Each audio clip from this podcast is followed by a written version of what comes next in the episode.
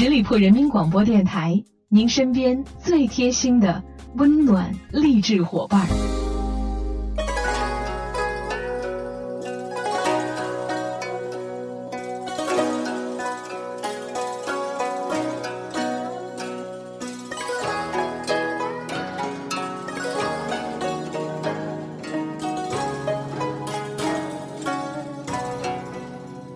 春风吹儿。各位亲爱的十里铺人民广播电台的新老朋友们，在今天节目一开场呢，要跟大家说一声节日快乐了，因为今天就是我们的中秋佳节。在这样一个特别的时间段里，依然还守候在电波前来收听节目的朋友，一定就是我们的真爱粉了。不管是在此收听节目的朋友，还是外出游玩的朋友，都希望大家拥有一个快乐又幸福的中秋节。今天的这期节目呢，也是出发吧好奇心的一个中秋特别节目。所以在今天的节目当中，就由我来带领大家一起来了解一下那些你所不知道的中秋节吧。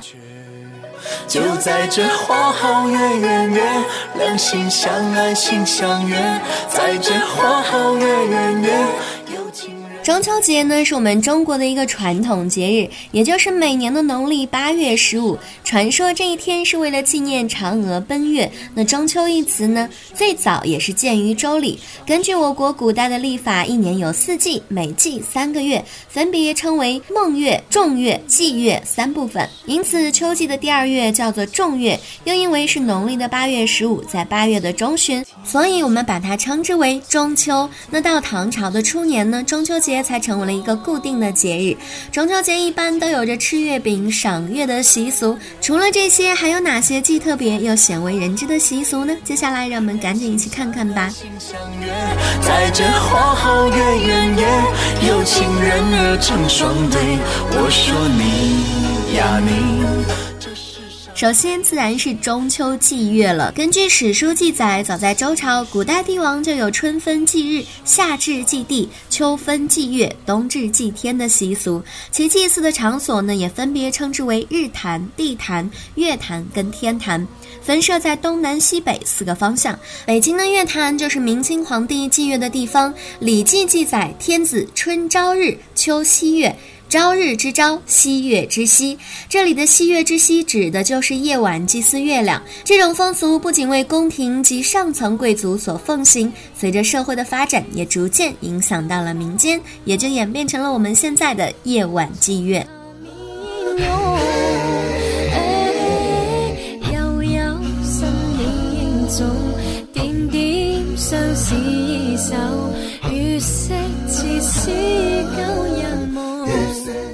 接下来呢，要跟大家分享到的是文人赏月。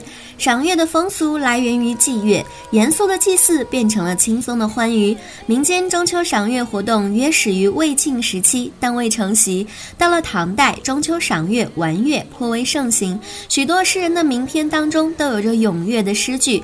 待到宋时，形成了以赏月活动为中心的中秋民俗节日，正式定为中秋节。但是与唐人不同，宋人的赏月更多的是感悟伤怀，常以阴晴圆缺喻人情世态。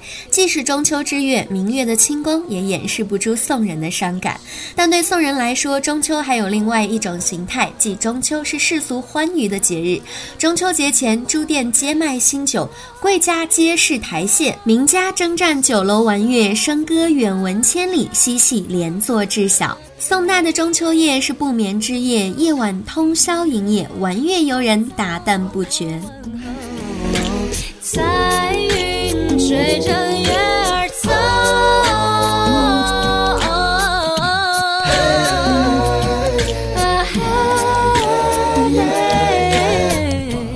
第三个来看一下民间拜月。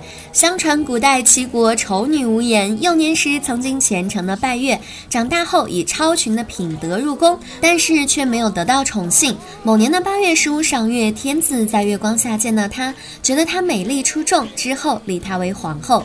中秋拜月由此而来，月中嫦娥以美貌著称，故少女拜月愿貌似嫦娥，面如皓月。明清之后呢，因为时代的关系，社会生活中现实功利的因素突出，所以时节日中世俗的情趣愈演愈浓，以赏月为中心的抒情性与神话性的文人传统减弱，功利性的祭拜祈求与世俗的情感愿望构成了普通民众中秋节俗的主要形态，因此民间拜月成为人们渴望团聚、康乐和幸福，以月祭情的一个节日。那在古代呢，有着秋暮夕月的习俗，夕月也就是我们所说的祭拜月神，设立大香案，月饼、西瓜、苹果、红枣、李子、葡萄等祭品，其中月饼和西瓜是绝对不能够少的。西瓜呢，还要切成莲花状，在月下将月亮神像放在月亮的那个方向，红烛高燃，全家人依次拜祭月亮，然后由家主妇切开团圆月饼，切的人要预先算好全家共有多少人，在家的。在外地的都要算在一起，不能够切多，也不能够切少，而且大小还要一样。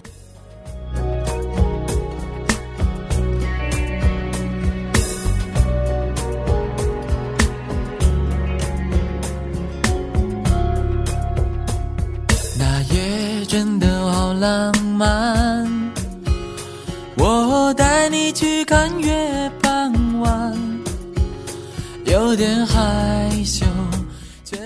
下来再看一下所谓的月光马儿。那在明清时期呢，月神的形象发生了重要的变化，由早期纯道教色彩的以嫦娥为主的月宫图景，演变成为了佛道交融的月光菩萨与捣药玉兔并在的世俗形象。这个时期，人们供奉会有月光菩萨的月光纸，也叫做月光马儿。富察敦崇的《燕京岁时记》记载：月光马者，以纸为上，上绘太阴星君。如菩萨像，下绘月宫及捣药之兔，人立而直处，藻彩精致，金碧辉煌。世四间多卖之者，长者七八尺，短者二三尺。顶有二旗，作红绿八或黄色，向月而供之，焚香行礼，祭币与千张元宝等一并焚之。好浪漫，月光下的你显得特别的好看。月傍晚，我喜欢。说过了月光马儿，接下来让我们来看一下兔儿爷吧。兔儿爷的起源约在明末，名人季坤的《花王格胜稿》中描述：今中秋节多与泥团兔形，衣冠俱作如人状，儿女似而拜之。到了清代，兔儿爷的功能已经由祭月转变为了儿童的中秋节玩具，制作呢也日趋的精致，有扮成武将、头戴盔甲、身披战袍的，也有被插纸旗或纸伞，或坐或立的。坐则有麒麟、虎豹等等的，也有扮成兔首人身的商贩，或者是剃头师傅，或者是缝鞋、卖馄饨、茶汤的，不一而足。每届中秋呢，世人之巧者用黄土团成蟾兔之像以出售，桂枝兔儿爷。旧时北京东四牌楼一带常有兔儿爷的摊子，专售中秋祭月用的兔儿爷。此外，南纸店香烛也有出售的。这兔儿爷呢，经过民间艺人的大胆创造，已经人格化了。后来有人仿造戏曲人物，把兔儿爷雕造成金盔金甲的武士，有的骑着狮象等猛兽，有的骑着孔雀、仙鹤等飞禽。特别是兔儿爷。骑虎虽属怪事，但却是民间艺人的大胆创造。还有一种肘关节和夏寒都能够活动的兔儿爷，俗称“瓜打瓜打嘴”，更讨人喜欢。它虽为拜月的贡品，但实在是孩子们的绝妙玩具。在几十年前的北京街头，大约六十多岁以上的老北京都还记得，一过八月十五，兔儿爷摊子就摆出来了。前门五牌楼、后门鼓楼前、西单、东四等处，到处都是兔儿爷的摊子，大大小小、高高低低，摆得极为热闹。月光下的你显得特别的好看，月半弯，我喜欢有情有义有你。最后，我们再来看一下舞火龙。舞火龙呢，其实是香港中秋节最富有传统特色的习俗。从每年的农历八月十四晚上开始，铜锣湾大坑地区就一连三晚举行盛大的舞火龙的活动。这个火龙可以长达七十多米，用珍珠草扎成三十二节的龙身，插满了长寿香。盛会之夜呢，这个区的大街小巷，一条条的蜿蜒起伏的火龙，在灯光与龙鼓的音乐下欢腾起舞，甚是热闹。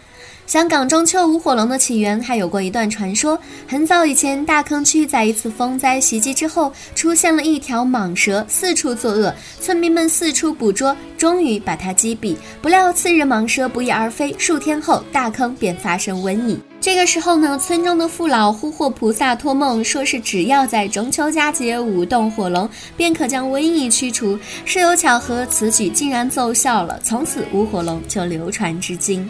不管这个传说有着多少的迷信成分，但是中国毕竟是龙的故土，在香港舞火龙已经有了一百多年的历史，这个是非常值得珍视的。如今呢，舞火龙的活动规模颇大，除了总教练、教练、总指挥以及指挥外，安全组等等的轮番舞龙者竟然可以达到三万多人，真的是一场盛大的聚会了。不管怎么说，在这个中秋佳节里面，不希望大家只是举杯邀明月，对影成三人，只希望我亲爱的你们可以海上生明月。天涯共此时。好了，以上就是今天节目的全部内容了。再次感谢大家的收听。如果你对我的节目有什么好的意见建议，都欢迎在节目下方留言。同时，也欢迎大家继续关注我们十里铺人民广播电台的微信公众号，每一天都会有精彩的内容发送给大家。最后，祝大家中秋佳节快乐！我们下周再会吧，拜拜。此事古难全。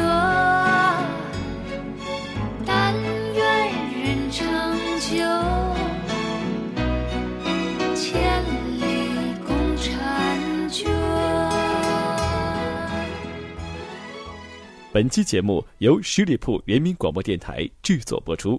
了解更多的资讯，请关注十里铺人民广播电台的公众微信和新浪、腾讯的官方微博。感谢收听，我们明天再见。